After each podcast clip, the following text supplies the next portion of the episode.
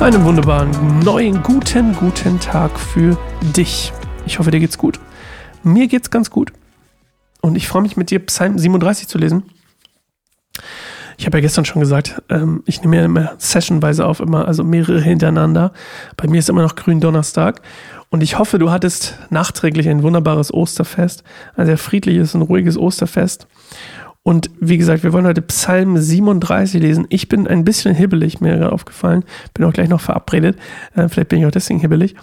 Aber wir wollen heute Psalm 37 lesen und vorher ein bisschen zur Ruhe kommen und hoffentlich auch ich finde ein bisschen Ruhe. Also erstmal die Musik und dann sehen wir uns in einer Minute wieder.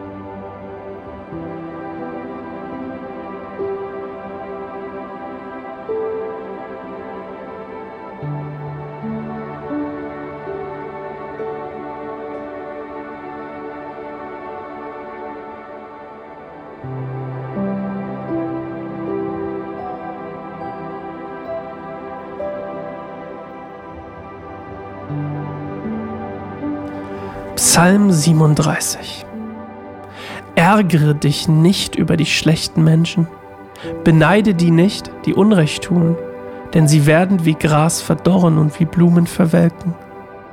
Vertraue auf den Herrn und tue Gutes, dann wirst du im Lande sicher leben, und es wird dir gut gehen.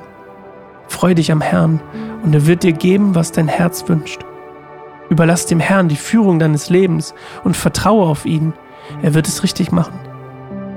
Deine Unschuld wird er sichtbar machen, so hell wie das Licht des Tages, und die Rechtmäßigkeit deiner Sache wird leuchten wie die Mittagssonne. Sei ruhig in der Gegenwart des Herrn und warte, bis er eingreift. Ärgere dich nicht über die Bösen, denen es gut geht, und fürchte dich nicht vor ihren bösen Plänen. Lass dich nicht zu Zorn und Wut hinreißen. Ärgere dich nicht, damit du nicht Unrechtes tust. Denn die Bösen werden vernichtet werden, aber die Menschen, die auf den Herrn vertrauen, werden das Land besitzen. Es dauert nicht mehr lange und der Gottlose wird verschwinden. Du wirst ihn suchen, doch er wird nicht mehr da sein. Den Armen wird dann das Land gehören und es wird ihnen gut gehen und sie werden in Frieden leben. Der Gottlose plant Böses gegen den, der Gott gehorcht.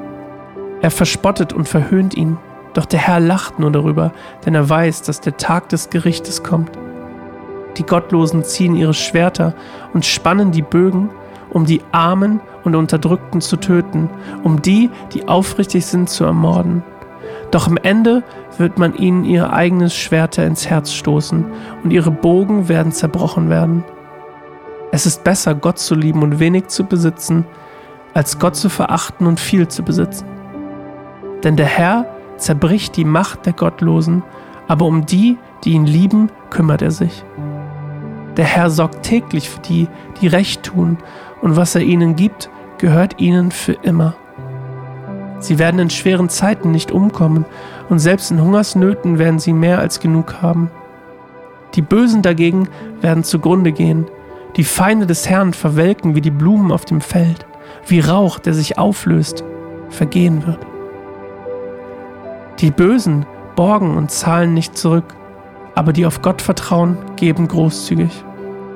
Die Menschen, die der Herr segnet, werden das Land besitzen, aber die Menschen, die er verflucht, werden sterben.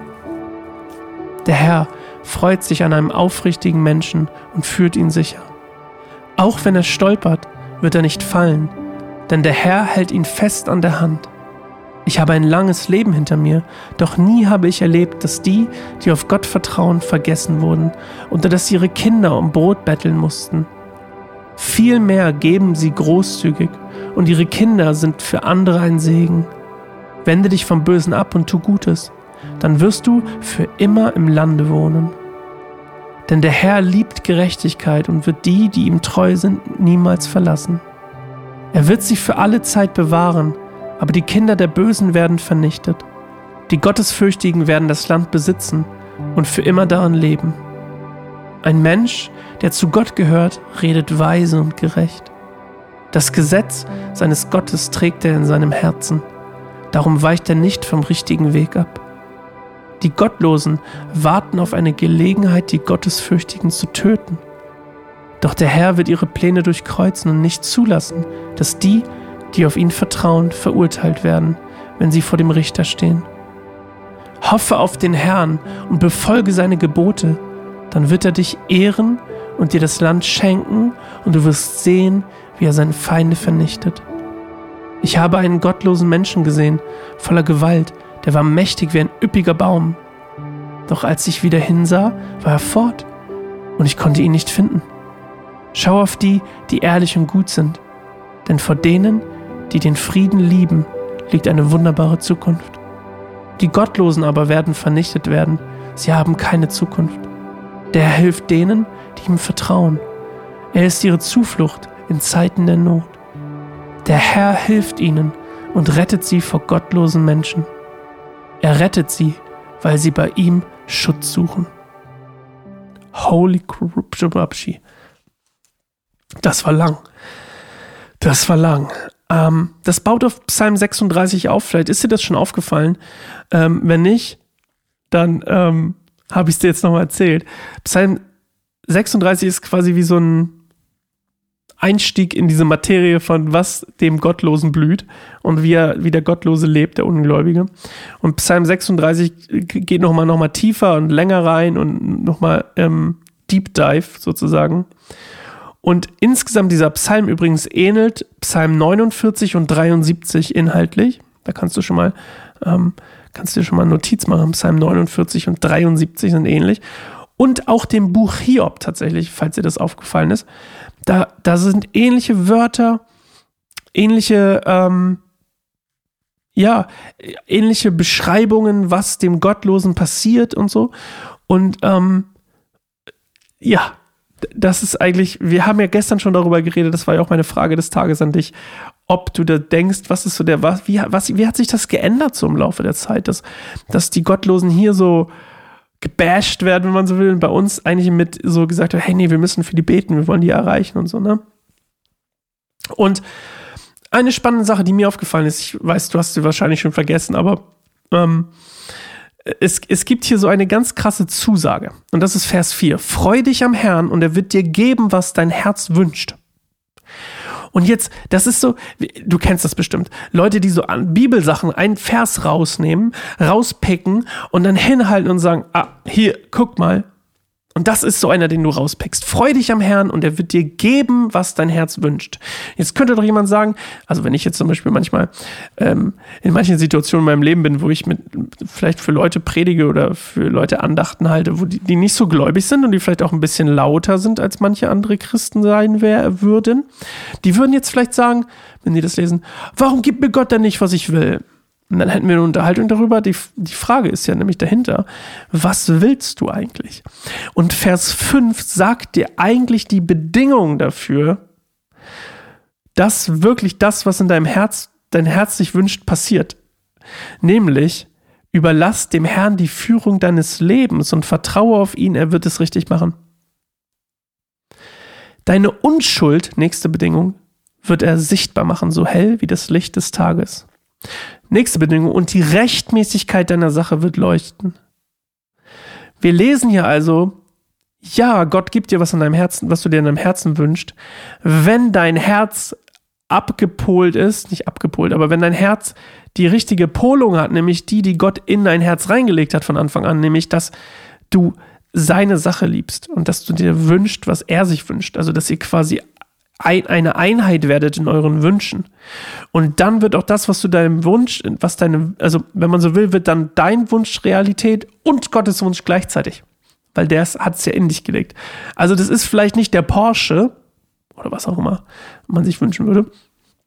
Porsche höre ich relativ oft äh, in dem Kontext. Aber es ist nicht der Porsche. Es kann sein, dass Gott dir einen Porsche aufs Herz gelegt hat und dich auch, dass er auch gütig und gnädig zu dir ist, weil Gott liebt es ja auch, bin ich voll von überzeugt und erlebe ich auch. Gott liebt es auch, wenn wir, wenn wir schöne Dinge haben. Gott liebt es auch, wenn wir, wenn wir nicht, äh, wenn es uns gut geht. Und das ist auch in Ordnung und Gott liebt es auch und findet es auch okay, wenn es uns gut geht. Wenn, ähm, wenn der Pastor Playstation spielt, ist das nicht schlecht. Das ist auch okay. Das ist auch voll in Ordnung. Bin ich fest von überzeugt. Aber hier geht es nicht um die Playstation. Hier steht nicht, Gott wird dir deinen Playstation-Wunsch erfüllen, wenn du nur ganz doll fest dafür betest. Hier geht es um wirklich tiefste Herzenswünsche. dass ich kann dir meinen Herzenswunsch von mir sagen. Einer meiner Herzenswünsche, der, der mir aufgefallen ist, als ich angefangen habe, mit Jesus zu leben, der immer mehr, immer mehr in mir aufblüht und immer, immer stärker wird, ist, dass Menschen, die ohne Jesus leben, erleben können, was ich erlebt habe.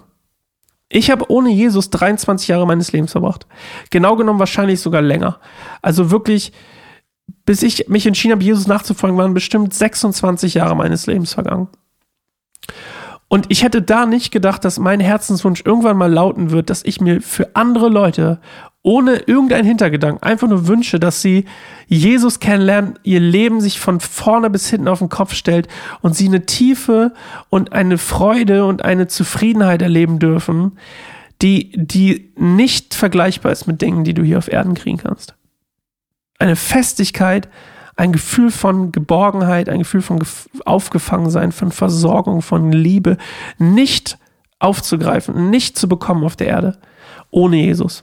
Und das wünsche ich mir für ihn. Und das ist so zum Beispiel ein Herzenswunsch, den, wo ich merke, das ist einer, den hat Gott in mich gelegt und den habe ich und Gott hat ihn und wir können ihn zusammen hoffentlich dadurch auch was bewegen.